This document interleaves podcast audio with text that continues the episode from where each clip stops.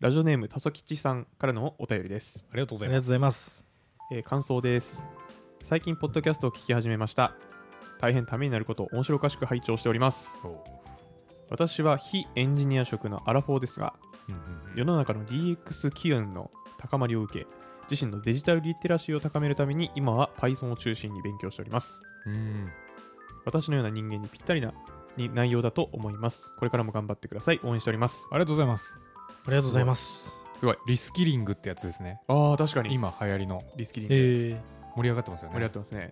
まあ ICT 人材増やさなきゃいけないですからね。うんうんうん。国としても。ー、スキルをつけようっていうのがリスキリングですか？まあ再つけ直そうだね。再教育みたいな。うん。えその社会が変わるじゃないですか。はい、はい。で社会が変わると求められるスキルが変わるわけですよ。うんうん。でも求められるスキルが変わってもその教育の機会って大人になるとなかなかないとうんうんうん。だから頑張ってその教育の機会を作ったりだとか、えーまあ自分で学ぼうみたいな空気感を作るために、えーそういうワードが多分、うん盛り上がってます、学び直しですね。うん。あーなるほど。シンプルに言うと。うんうん。シンプルに学んでる感じの人ですもんね。その転職しようとかじゃないっすよね。リテラシーを高めようとして学んでるだけって感じですよね。ぽいねなんかうん。うんすごいな。うん。それで Python 行くのすごいっすね。まああれかな。あのセレニウムとかかな？関係あるの。その RPA じゃないけど。うんうんうん。えーっとですね。何でしたっけ？順平がよく分かってないセレニウセレニウム。はセレニウムはですね、はい。ブラウザの自動化みたいな感じですね。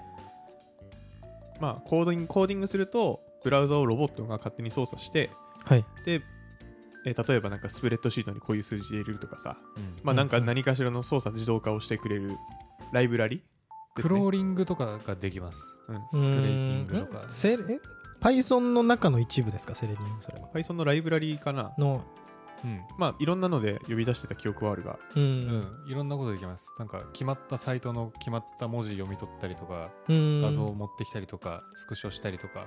うんうんうん。あとセレニウム使ったなんかテストツールとかも結構ありますよね。僕はあの UI のうん。試験やるときはセレニウム使ってましたね、うんうんえセレニウムってやってここのタグにこの文字がちゃんと表示されてることっていう試験項目書いてそうそうそうそうそうそう。そうっていうのをめちゃくちゃいっぱいやるっていう。ー、えー、ああなるほど。そうそうそう、まあで、えっとポッドキャストで話してほしいこと移りますね。あはいはいははい。い、プログラミング言言語の勉強方法、えー例えば写経の方法、うん。写経の際に意識していることなど、うん何でもっていうのでなるほど、プログラミング言語の勉強方法を何でも言ってくださいといううんうんうん、話なのでじゃあ何でも言っていきましょうか。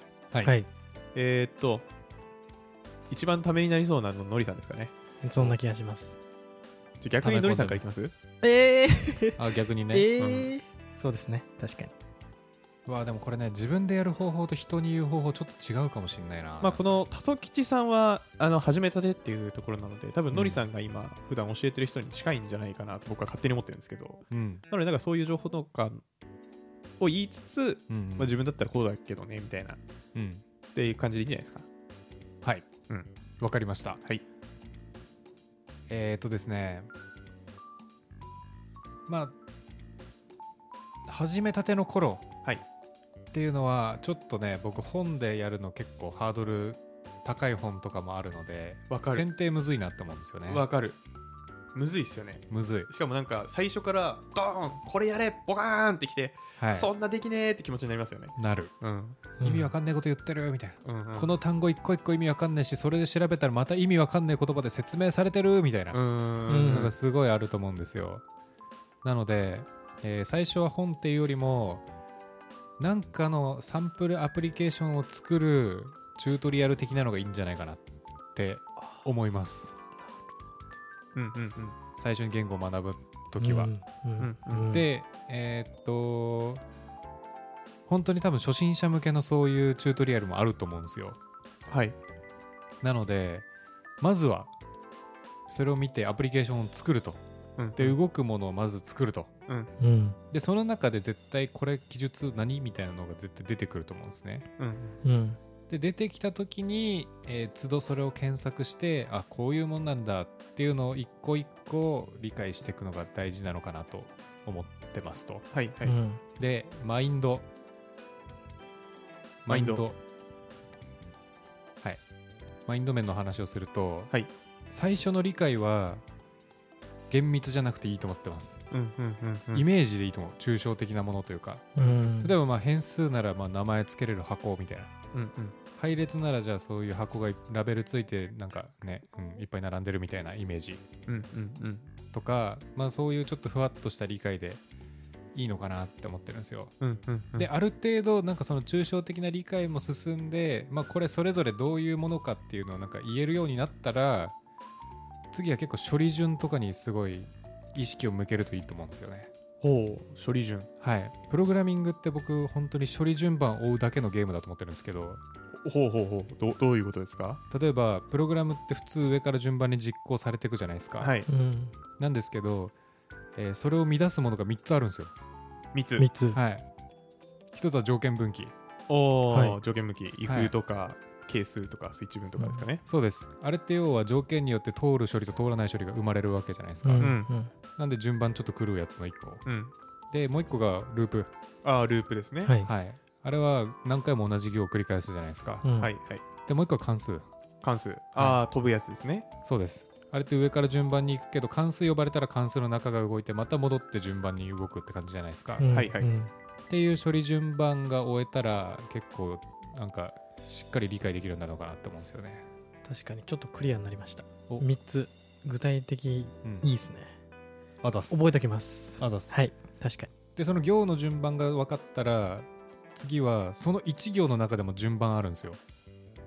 ほう例えば変数あるじゃないですか。はいうん変数ってどの言語でもおそらく変数名イコール値だと思うんですよ。はいはい、うん左からそう書いてますね大体そうで値のところに例えば2たす5みたいなこと書けるじゃないですか。うんでもその時って順番に動いてるわけじゃなくて2たす5が先に計算されてから代入されてるんですね。うんうんうんうん。っていう感じでその1行の中でも実は処理順番があるんではいはいはい。その辺まで終えるようになってくるともう見逃すものは何もなくなりますね。もう、ん。頑張れば読める。そう。はいはいはいはい。って思ってます。はいはいはい。整理されました。はい。ありがとうございます。はい。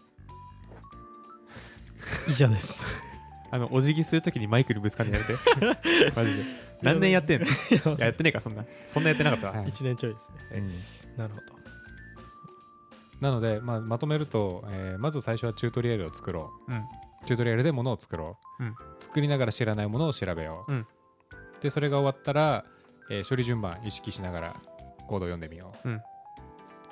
うんさらに1行の中の処理順番も意識してみよう。はいこの4ステップじゃないですかね、僕の中だと。うんうんうんうんうん最初。ううんんうんうんうんで、そこができるようになったら、もうおそらくどの言語ももう習得できるような体制になってるんで、はいあのーもういきなりその入門書とかの本使って体系的に学ぶってことができるようになると思います。なるほどはい。動くものを作ってからその後で体系的に学ぶでいいんじゃないかっていうことですね、ですね。はいはいはいいやいいわかるはい。ちなみにのりさん普段勉強してるときに意識していること、まあ、特になんか写経周りとかなんかそういうのであります、絶対に手で書く。ああコピーペーストしないねない。えっと今、はいあのノートに書いてるみたいになってますけどちゃんとタイピングしてますよね？タイピングしま。あですすよねちゃんと打って動かす。で、エラー出たら諦めない。うんうんうんうん直す。エラー直す。それとにかく動かすを意識しますね。ああなるほどね、はい。それはどどういう心というかどういう気持ち、何をどういう意図いや、なんかコピペってなんか知ってるようで知らないことがなんか溜まってっちゃうんですよね。わかる。なんですけど、手で書くと、あこここうなんだみたいなのがなんかわかる。うん。あれなんですよねその一行一行にフォーカスできるんですよね、うん。あの手書きだと。うんうんうん。手書き、うん。なんかコピペだとねそこ一行よくわかんないのがあってもうん。まあ大体こんなもんやろって思ってしまいますからね。そうそうそうそう。だからなんか知識の穴ができちゃうんですよね。うんうん。うん。だからもう絶対に自分で手を動かして、えープログラムも動かすっていうのは意識してますね。まあ、相当時間かかりますけどまあそっちの方が、ゆくゆく時短ですね。ですね。僕あの前紹介した Next.js とかの本はい。半年かかりましたよ。やばすぎ。いえやでもかかりますよーね、まあ途中空いちゃった期間あるけど、はいでも本気でやっても3ヶ月かかったと思う。なるほど。2、3ヶ月。まあ、ですうよね、ん。いやもうちゃんと書いた本俺今まで23冊ぐらいしかないわ。マジか。はい。いやないですわまだ。マジか。写経。はい。でもね写経ねめっちゃいいよ。写経いい。うん。写経する本はでもえ全部やってます？全部やってる。あそうなんだ。もう全部ってほんと全部なんかなんて言うんでしょう。こう書いたらうん。なんかん？なんか本で結構例えばこう書いたらエラーが出ます。だから本当はこう書くべきなんですよみたいなとかってよく流れとしてあるじゃないですか、うん。そういうのも全部書いてるってことですね。それは書いてないかも。それは書いてないですね。僕やるよそういうの。あそういうのもやります。やるうん。でも自分で変えてみたりすることはあるかも。ああこうやったらでここなんだろうみたいな時にその値変えて遊ぶみたいなのがあるかああなるほどな。うん。まあさすがに、まあ、本の種類によっては全部書いてない本とかもあるんですよ、例えば僕が読ん今読んでるグッドコードバッドコードとかもうん。クラス内点々点でなってるんですよ。ああんま大事じゃないから。あそれはねある。確かに、その本は諦めるわ。確かに。そうそうそう。うんうん。そういうのやってない。うん。それで言うとなんか俺あんまりまだ読んでないのかもなそういう言語系の本。うんそれはあるかも、もう本だと省略されてる GitHub にしか載ってないやつとかも全部写経しましたね。いやすごい。すっごい、はい。でもクリーンコードとかやばかったな。クリーンコードあああれはな。やったけどとんでもない時間かかっうん。たはい。あい。い、えーあざってみよう。はい。はい。じゃあ次どっちがいい？順平でもいいよ、僕僕ですか？僕いきますいきますね。あどうぞ。はい。えっ、とですねプログラミング言語。まあ僕 Java と Python をやってきたんですけど最初の Java もう本当何もし一番最初の入りが Java で。でこれちょっとミスったなって思うのがあの最初僕本で入ったんですよ。うんであのすっきりわかる Java あのまあうん。有名なすっきりわかる系のやつ。あれってすごい入門としてはめちゃくちゃいいっていう話。本当初心者レベルの本。まあ Java やる人最初それやるイメージ、のイメージうん。ですけどで結構分厚くて、うん。であのやってたはいいものの結局なんかやっぱ途中で終わっちゃったんですよね、うん。なんて言うんでしょう。あんまり僕は頭入りづらくて。うん。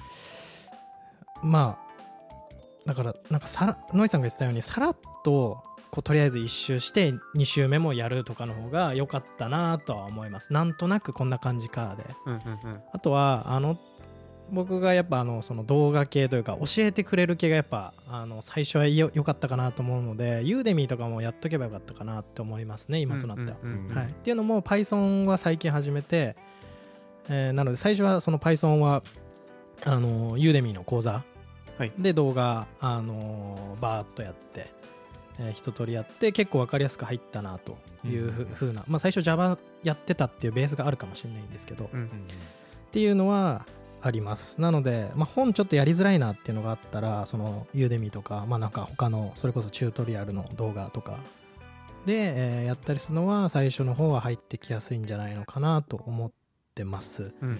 でえっと最近 Python やっててそのなんでしょう。あのまあ自分は現場とかでも使っちゃってるのでその中でやっぱ分からないこととかはやっぱついっぱい出てくるわけで、でその時に最近すげえ便利だなって思うのがあのチャット GPT にやっぱ聞くのはめっちゃ楽だなって思いますね。分かりやすくて楽。うん。で例えばなんだろう最近あの「アットパイテストフィクスチャーズ」みたいなとか最初はあのアノテーションのやつなんだろうとかって思ってたんですけどえっともうちょっと噛み砕いて言って。とえっと Python でパイテストとかを書くときにえーなんでしょう関数を切り分けておくというか順順。えっとはい。バトンタッチされるんですが。すいません。はい、はい、PyTest ってあの単体テストのフレームワークなんですけど、はい。単体テストって、えっと、事前準備をして、うん。実際に動かして、うんで事後であの期待した通りの結果が出るかっていううん。流れで、まあ、単体テストやりますよね。はい。はい。で事前準備っていろいろあるんですよ。例えば、あのなんでしょう関数に実際に食わせるパラメータ作るとか、うん。でもっと複雑なやつだとデータベースのモック準備するとか。うんうんうん。でデータベースのモック準備するとかって結構複雑なコードになるんですね。はい。でそういう複雑なコードをあのテストコードよりちょっと離れたところに置いとくうんうんことができてうん。でそういうのを関数そういうのを別で関数で置いとくときにうん。あのさっき順平がなんかあっとなんとかことかって言ってたえっ、とデコレータっていうまあ、目印をつけて置いときます。でその話？その話です。関数呼び出しと何が違うんですかそれ？えっと、はい。事前にあ違うな使い回しができるというかなんて言うんでしょうね。PyTest の独自のうんうん。え便利な呼び出し方ができるんですよ。PyTest ってちょっと PyTest の話しちゃいますけど、はい。えっとテストコードを呼ぶときにテストって頭についてる関数を頭から全ファイル実行していくんですよ、うんでそのテストって書いてる関数の引数に DBMock みたいなの。をうん。入れるだけで DB のモックを用意してくれるんですよ。そのさっき言ってた目印をつけてきたうん。関数作っておくとうん引数に入れるだけでよくなってはい。そのテストコード自体はそんなに汚れないっていうかうんうんうん。見やすくできる、なるほど。みたいなあの PyTest の新設機能です、うんうんうん。はい。ありがとうございます。それが？はい。っていう今のカイスさんの説明みたいのがチャット GPT にバーって出てきてくれるんですよ。うん。で分かりづらければなんかもうちょっと具体例とかもちょうだいとかって言えば具体例もなんかほんと簡単なやつが出てきたりしてなるほどね。すごい、まあ、時短になるなっていう感じですね。まあ、ググる手間が減るってはいこと、はい、なるほどね。あとピンポイントで自分の知りたいところが、まあ、結構出てくるかなと思うので、うん。まあ、ググることも大事なんでしょうけど自分で探すのも。結構そこら辺は最近使ってたなっていう感じですね。なるほど、うん。まあ、エラー出ないならまあいいね。うん。あー。GPT-4 になってどんだけ優秀になったかしらですねあそこは、うん。確かに。うん。っていう勉強のっていう勉強の仕方でした僕は。なはい、なのであのーまあどっちかというと動画とかのがあー最初はやりやすいのかなっていう僕個人として。うん。あとは分からなかったら、まあ、チャット GPT とかに聞くと時短ですっていう感じですね。それはなんか普段意識してることある？そのなんでそういう勉強方法に至ったとか。なんでそれだと続けられるんだろうみたいな。多分順平なりに合った方法なんだろうけどそれが。うんそれは何を意識してそこにたどり着いたのかというか学ぶときに意識してること。あー、まあ、動画だとえっ、となんて言うんでしょう。絶対に進むというかその無駄な無駄な時間をかけずにああなるほど。ずーっと学習が進むっていうのは一ついいかなっていうのはやめ時があのあんまないというか動画は進んでいくからってことが。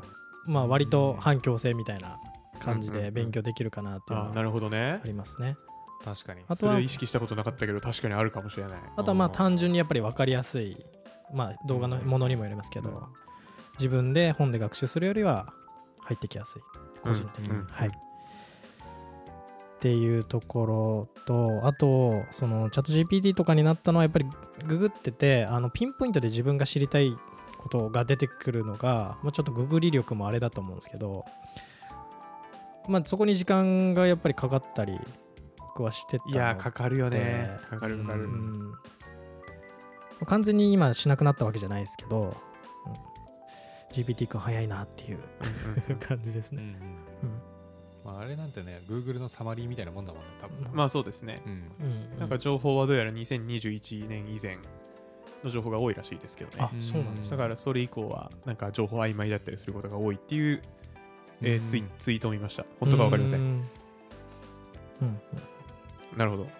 はい。じゃあ最後開始ですね。はいカイチはい。あの僕ですねあの初めてプログラミング言語を勉強した時の気持ちは忘れました。大学生だから。はい。当時。うん。当時大学生 C 言語。うん。授業でやりました。きついな。はい。だいぶ特殊だなとはい。状況が。特殊というか。えーっとほぼプリントみたいな。真っ白とうん。黒い字でガーって書いてるテキストをうん。授業中にやって言語を覚えました。うわわでなんか定期的に課題があってこういうのができるうんうんプログラム書きなさいみたいな。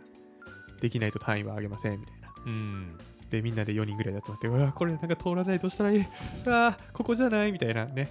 でバックツールもなかったんでね。紙で通らないってわかんの？あ違います。あの、え？VI であ違うな。EMAX か。EMAX で、うんえー、とコードを書いてうんうん。で C 言語なんでコンパイルがいるんで。ああでコンパイルするんですけどコンパイルもなんか雑なんで、うん。雑って言ったらあれかシンプルなのでうんうん。どこがエラーとかよくわかんないのが出るんですよね。出る。うん。なので結局あの人力で探すんですよバグを。うんうんで当時はそんなに知識もなかったんで、うん。もう課題通ってる人のファイル持ってきてディフ取ってどうのとかっていう知識がなかったんで。なるほどね。おもう気合い。はい。できる人の あのはい。画面の隣に映してどれだ？ああそうなんだ。ー。えどれだ？はいはいはい。みたいなことやってたんですけど、うんまあ、そんなの置いといて。なのでちょっとあの初めての気持ちは忘れました。なるほど。で今どうするかの気持ちですね。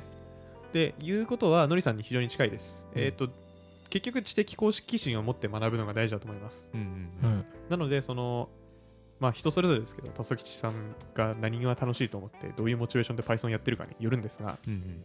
その時の気持ちを思い出しながらやるのが大事だと思います。うんなんか動く便利技術があったのが楽しいと思ったのであれば、はいはい。えーそういう動く便利技術を一回動かしてみて、ううんわすげえってなってじゃあこれ使って何かやろうっていう駆動で必要な知識を拾っていく感じなのかなと思います。うん。でそんな話は別に置いといてはい。はい、写経の時に意識していることですね。はい、はい、もう初心者とか初級者が何を意識した方がいいっていうのは、うんうん。えーぶっちゃけ分かりません。はい。僕は分かりません、うん。僕が普段意識することを言います。はい。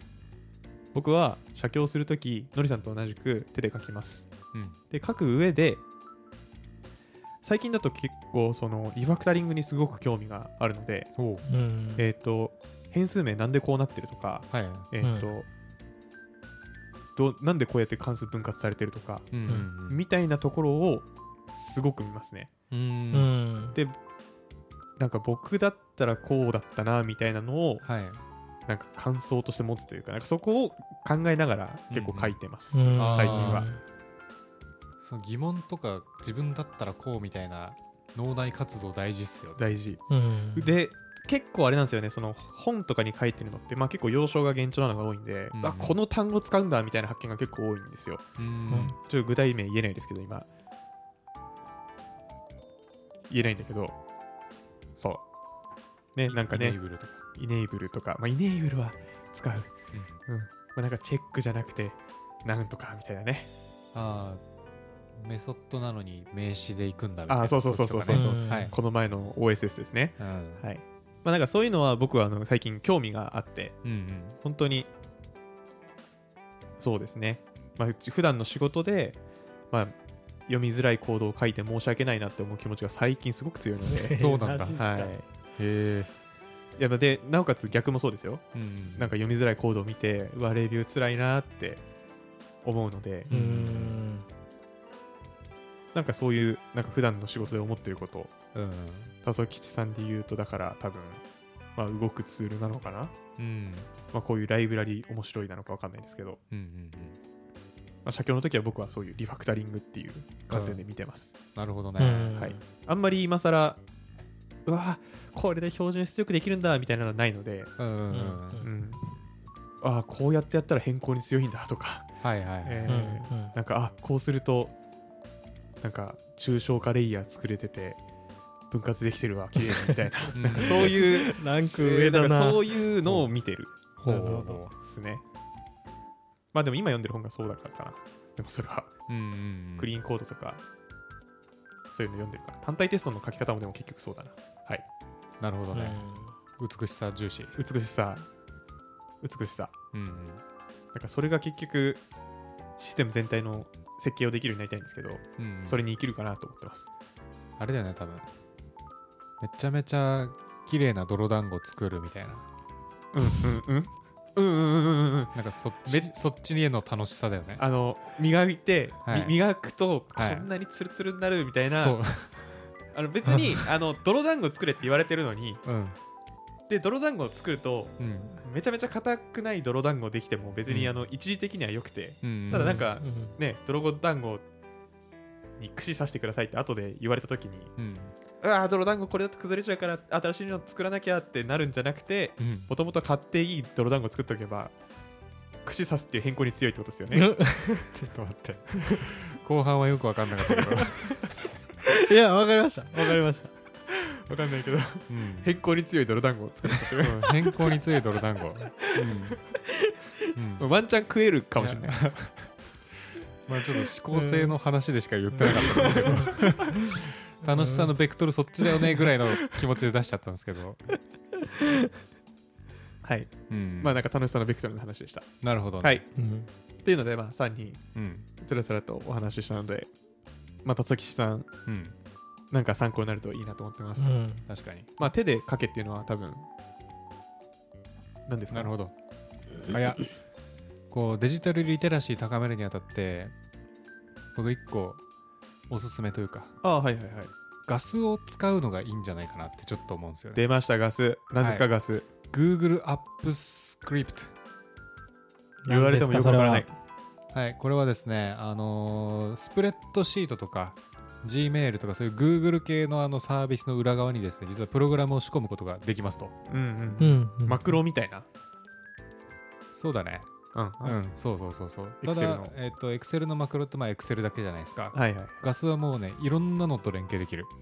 いや強いよそれだいぶうん、例えば、まあ、Gmail、Gmail と連携させますと。はいで Gmail で送られてきた文章をスプレッドシートに取り込んで、おえーそれをですね、あのーこう、カレンダーにぶち込み、うんカレンダーの概要に貼ったりとかができます。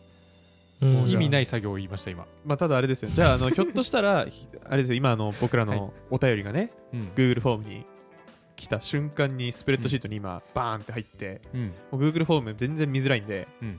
スプレッドシートで見てるんですけどこれもひょっとしてガスの活躍のおかげなんですか？ああ、え、どうなんだろう？裏でやってんのかな？あ違うんだ。いやいやそうなんだ。違かった。んだノリさんが設定したからそうなんかと思った。あいや、違う、これ普通に Google の設定でポチってやったらなります。えー。はい。でも裏側で同じ仕組みが動いてる可能性はもしかしたらあります。まあうん。多分そうでしょう。ん。多分ね。そう。で、まあ、このガスっていうのがですね、JavaScript とほぼ同じ文法で書けるんですよ。へえもっと簡単にしてくれえ？そうなんだ。え？うん。JavaScript なんだ。JavaScript です、ほぼ。へえ何も違わない。あ JavaScript なんですね。うん。なんか違うのかな？ちょっとまだ僕違いを見つけたことないです。なんかの Node.js 的な感じなんですか、じゃあそのバックエンドで。バックエンドみたいなもんですもんね、だって、バックエンドで動いてますね。うんうんうん、へえ触ったことないわ。で、これ、本当にあの、次々といろいろ自動化できるんで、確かに。なんか楽しいと思いますね。実物作るって意味で。俺ちょっと興味あるぞそれ。役に立つし。なんかあります？うん。のりさん普段やってんの？ない？さすがに。いや、あるあるある。えっとね、最近だと、すごいしょうもないのを作ったんですけど、はい。毎回こう決まった人を招待するカレンダーを作るんだけど定例じゃないイベントがあるんですよ。お要は都度その発生した時に作らなきゃいけないみたいな、はいはいはい、うん。っていう時に招待するメンバーがまあ5人ぐらいいるんですね。はい。それをいちいちポチポチポチポチ選択するのめんどくさいんで、はい。コードの中に日付と開始時間入れたらえー、と勝手にカレンダー作るっていうスクリプトを作りました。それガスなんですね。ガスで。それどっから起動するんですか？もう完全にちょっと別の話ですけど。えっ、とねガスだけでも書けるしガスって2タイプあるんですよ。はい。なんていう名前か忘れたんですけど、はい。とりあえずガスで単体で存在するやつと、はい。えースプレッドシートとかそういうサービスの裏側に仕込むやつとみたいな、はいはいはいはいはい、うん。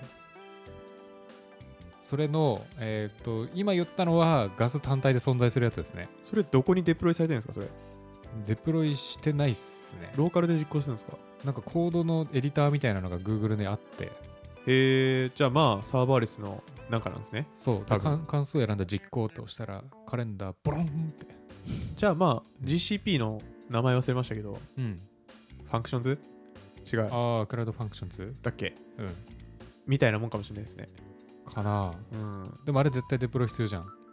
そうなんですか。ガスはねデプロイしなくても処理だけの実行するなら別にいけるんだよ。ねへです。えへえなるほど。とかまあガス上で API とか使ったりできるんではい。なんかガスで、えー名前入れて、えーそれに紐づくサービスのアカウントを一気に作ったりとかっていうのもできますね。へえはい。ちょっと使いたい気持ちはあるが具体なんかいいですね。プログラマーっぽくないですか？なんか。うん。そういうあのなんでしょうお家で例えばですよなんかカーテン自動で開く機械作ったんだみたいなノリじゃないですか？か。あそうそうそうそう、んその感じで日々の業務がちょっと自動化できるんでガスちょっとおすすめな気がするんですよね、いいな。いうん。いいいいいいちょっと Python と結構文法がっつり違いそうなんで、まあそうですね。JavaScript はね。そこのコストはありそうなんですけど、うん。まあ次ですね。まあ Python もまあ学びやすい言語だと思うのでかなり、うんうん。まあそこから入って面白く楽しくやった後でもまあいいかもしれないですね。うん。うんなるほど。ありがとうございます。はい。アフターはトークしときます？いきますか？はい。何のやつだっけ？あああれ？のりさんあの、はい。実はあれらしいですね。はい。イベント登壇してたらしいじゃないですか。そうなんですよ。私イベントに登壇しておりまして。してししはいしたんですね？しまして、はい。えーイベントがですね島根県、まあ、この前告知してたあの島根県× Wantedly はい。うんーの、えー移住地方移住イベントみたいなに、えー埼玉県在住都内の会社勤務の僕が出てきましたっていうお話でございますね。はいはいはい。ちなみにはい。僕と順平ちゃんと聞いてました。聞いてました、はい、あの僕もあの参加者の名前バーって見たら名前見つけました。ですよね。はい、まあいるって。50人くらいでした？50人ぐらいいたね。マックス60人ぐらいだった気がしますね。マックス60人ぐらいいたか。58とかあまあ運営除いたら50ぐらいかな、マックスが。うん。なるほどいやどっちから話そうかな。どうでしたのりさん？僕の感想ですか？あそうそうそうまずね、あのーやっぱ緊張しますねめちゃめちゃ。いやあのね見て取れましたよそれは。ですよね、うん。のりさんめちゃくちゃ緊張してるなと思って。はい。特に最初。あそうそうそうそうそう。うん途中からはもうあんま気にならなくなってくるんですけど、はい。最初がねめちゃめちゃ緊張しました、ね。いやそうですよね。言いたいことも言えずにって感じで終わりました。最初、はい受けてました自己紹介。受けてたんで大丈夫だとマジで、はい。分かんなくない？あれ受けてるかどうか。わかんなでいね。もなんか拍手みたいのうん来てましたよね、あそうなの？であリアクションみたいなものりさんの身内の可能性ありますよそれ。そうだよまあ誰かっていうのは確かにそうですね。ちょっとリモートなんでね反応が分かんないのがまず一個ね怖いやそうむずいっすよね。リモートイベントそれが超むずいっすよね。そうリモートイベントいいところはいくら人数が集まっても感覚変わらない。うん。でもあの反応が分からないう。ん。リモートじゃないイベントは人数集まりすぎると緊張が半端じゃないことになるとは思う。いや言うて多分大丈夫ですよ。大丈夫かな、はい。だってもうステージで何回もやってるんで。あーまああの時も毎回緊張してるんですけど、はいまあっていう感じですね。まず緊張があったと、うんうんうん。なんか流れはあれだったんですよね。その最初にパネルディスカッションがあってその後なんか個別に分かれて。あそはいはい。うそうなんですよ。でえっ、とパネルディスカッションの方はなんかまあモデレーターの人がいるんで、はい。まあ、待ってるだけみたいそうでしたね。なんかなそう。結構分回してましたねモデレーターの人が。そう分回してました、うん。でもうまいなと思いながら、うんうんうんうん。で途中ねあの島根県だとテレビ朝日系の番組が入らないっていう話で盛り上がってる時は僕はもう完全オフにしてましたスイッチパチッいやあの最初のはい。10分から15分ぐらいかなずっとその話をしててそこれのりさんどうやって入るんだみたいなう、ん、ニヤニヤしてるだけでしょ ニコニコって。うもうめちゃ、うん。めちゃめちゃローカルトークしてましたからね最初。そう逆に踏み込もうか一回悩んだ時はあった あそれはですねつってでもうわキャラ知らないからなそうなんですよね、うん。そう、うん。なんかそこをめちゃめちゃしょうがないんですけど、うん。のりさんの魅力を引き出すという点で言うとそういう空気感を作れればよかったですよね本当に。島根のテレビ話してる時に俺に話振ってくれみたいな。そうあそうっすね。どうですか？松島さん島根のテレビの話みたいな。そうですね。チャンネル少なくてかわいそうですか らね。はいなんかそのあこの人ふざける人なんだっていうのは多分みんな分かってる空気ではギリだったと思うんですよ、えマジ？あはい。僕はああのもう最初の自己紹介から。そのにそのモデレーターの人とのなんかやり取りで多分モデレーターの人もなんかこの人、まあ多少はい。あでもそうでもないかな。自己紹介の時はなんかグイグイ言ってのりさんがはい。ちょっとああまあまあまあぐらいのリアクションしちゃったから、どどっちだってなってた感じはしましたけど。自己紹介がねあの途中の途中でよろしくお願いしますとか言っちゃったからまだ終わりたくなかったのに終わる空気になっちゃってね。ビビっちゃったね、まあでもそう。まあでもその後ねえっ、となんだっけ。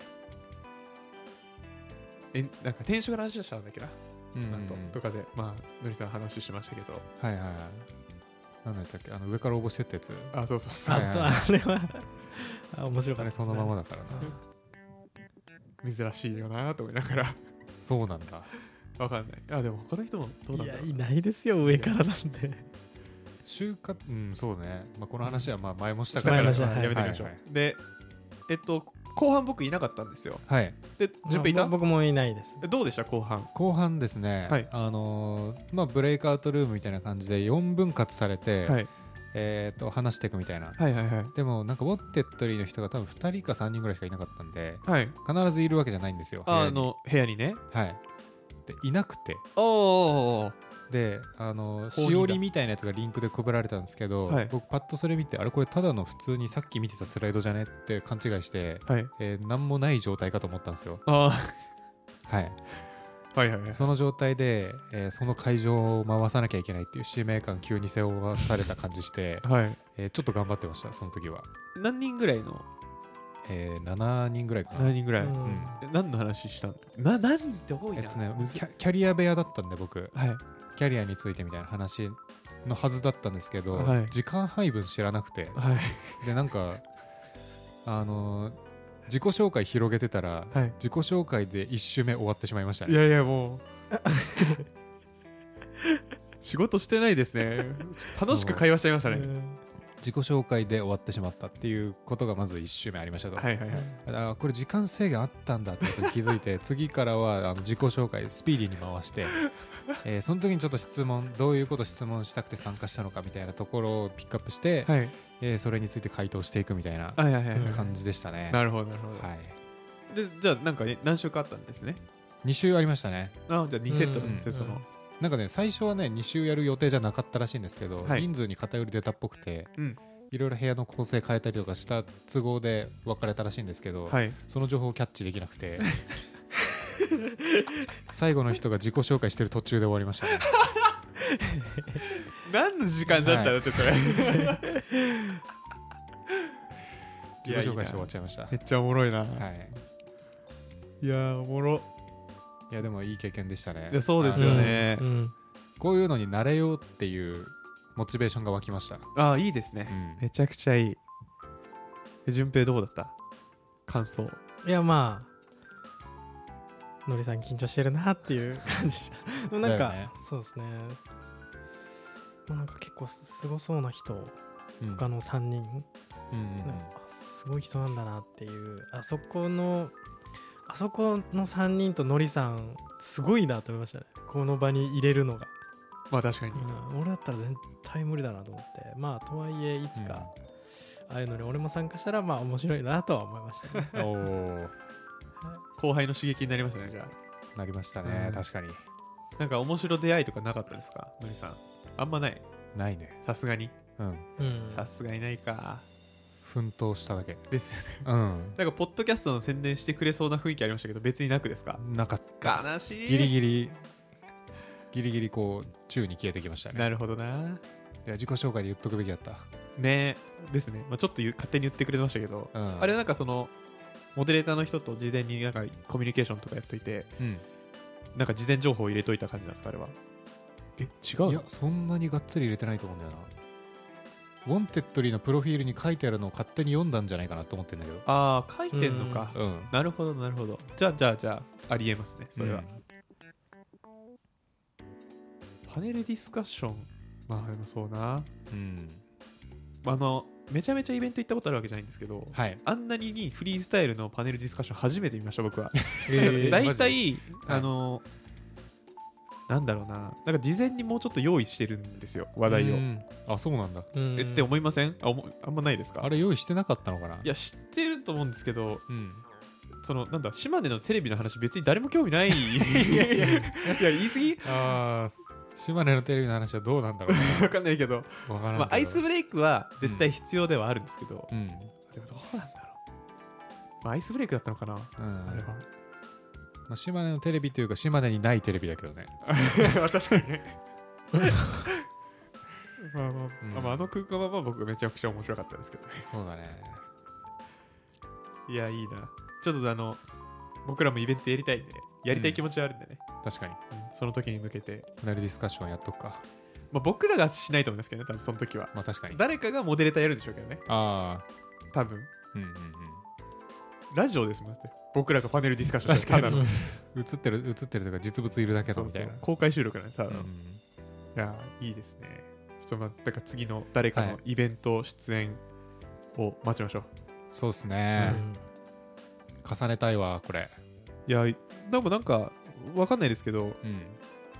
ワンデッドリーさんからするとあこの人はイベント出て喋れるっていう扱いになると思うので、あそうなん。あいやあのなんだろう多分だってイベントいっぱいあるじゃないですか、はいはい。で誰出そうかなって選ばなきゃいけないわけじゃないですか。うんうんうん。まあなんで経験ありっていうのはまあでかいんじゃないですか、なるほどね、うん。まあ第一歩01は結構大きいんでね、確かに、50歩100歩とはいえど。うん、いやいい。ちょっとなんかしっかり準備して発表するタイプのイベント出たいですね。もうライトニングトークでしたよ最初は。LT LT ね。やりたい。俺も。うん、うんというのではい。はい。そうこうこうご期待。そこをねはい。次まあでもこういうの一回始まったらなんか続く可能性あるからね。まあありますね。うん。ありますあります。まあのりさんがあのあの場でものすごくぶちかましてたらもううん。もしくはあののりさんきっかけで来ましたっていう人がたくさんいたらね、確かに。うん僕と順平はそうですからね。うんまあその後何かにつながってるかというとそうではないんですけど、はい。あうん。の島に別に引っ越しもしないんで、うん。まあでも楽しいイベントでした。ありがとうございましたはい。参加。ありがとうございました。楽しかった。聞いてる方ももし参加してたよって人がいたらね。うん。言ってほしい。してたよって感じ出してもらえたら。確かに。そうですね。はい。難しい嬉しいですね。はい。あ、はい。じゃあちょっとあのお便りもう一個紹介しておきます？おはい。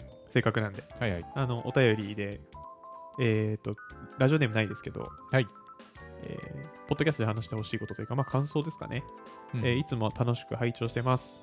ありがとうございますありがとうございます個人的には本を読めば書いてあること、過去 i.e. うんログとはだったり、うんえー冗談に構えた一般論、転職に必要なことよりも、うんうん皆さんの個人の体験をそのままお話してくれた方が価値があると思います。そうした話、たくさん聞きたいですという、なるほどいただいてます。うんありがとうございます。ありがとうございますますちなみにあの全然関係ないですけど、はいこの i.e.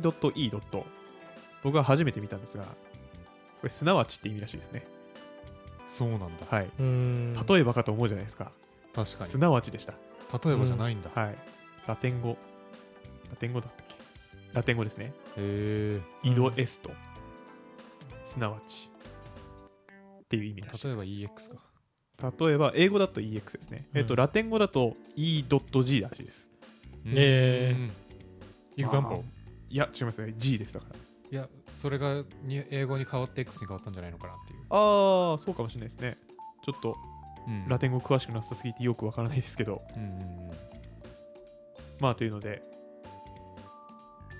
なんかなんでしょう、その知識を出すっていうのも、まあ、僕らの勉強がてらだし、うんうん。えっ、と、技術書読めない人も向けっていうのもありますが、うん。まあ、厚みを持たせるためにね、確かに。やっぱ経験も話していかないとってことですね。両方揃ってたら強いよね強い。っうんうんてロ両方。グログなんてねもう片方しかない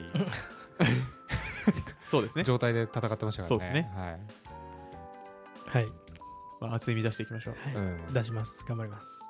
はい。というので、本当にはい。お便りありがとうございます。こういうのが励みになるので、はい。うんお便りだったりね、うん。えー Spotify の高評価やら、うん。あとなんかあるかな？